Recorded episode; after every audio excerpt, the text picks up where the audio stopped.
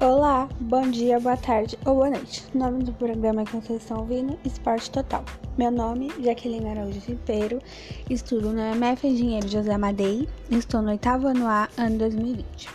Hoje iremos falar sobre o basquete universitário na pandemia e suas causas econômicas que prejudicou muitos jogadores. Episódio número 1.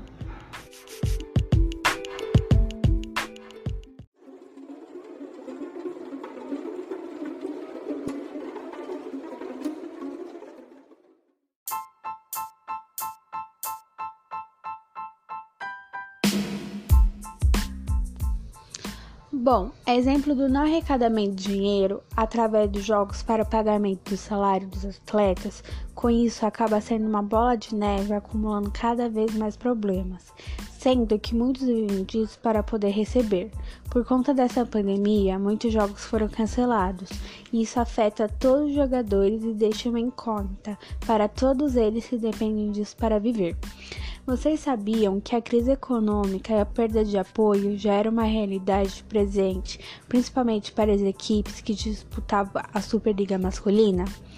O Sesc Rio de Janeiro, um dos quatro times do primeiro pelotão do torneio nacional, anunciou em fevereiro o fim da equipe. Já durante a pandemia, o CS São Paulo, que também figurava nesse grupo de elite, dispensou todo o seu time adulto.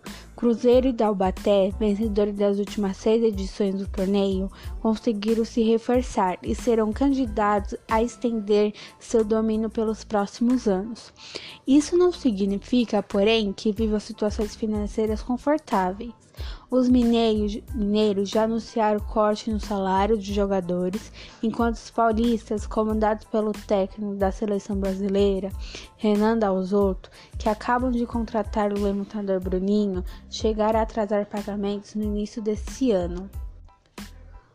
Quando o ano começou de uma maneira promissora para o basquete feminino brasileiro, que parecia ter um caminho razoável para os Jogos Olímpicos de Tóquio e vivia expectativa de ver suas competições nacional transmitidas na TV aberta, tudo isso ruiu rapidamente e as jogadores voltaram a se perceber invisíveis, um problema crônico por elas enfrentando. Antes da pandemia, as equipes femininas em geral tinham condições mais estáveis. Agora, mesmo atletas de ponta passam a se preocupar.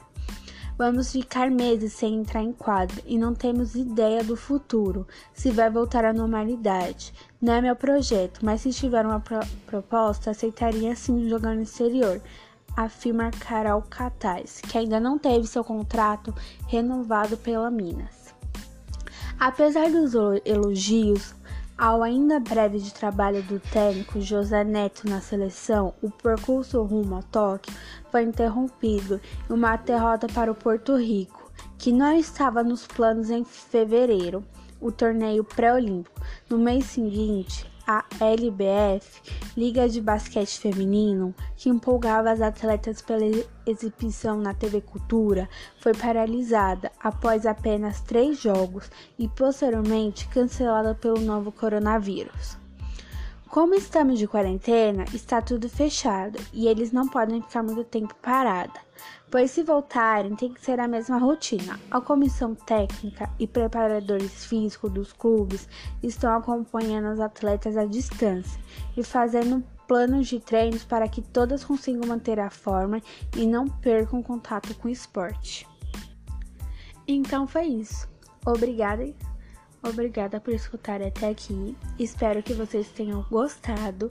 Peço para vocês compartilharem, curtir e comentar. Agradeço a todos vocês que tiveram um tempinho para me ouvirem meu podcast.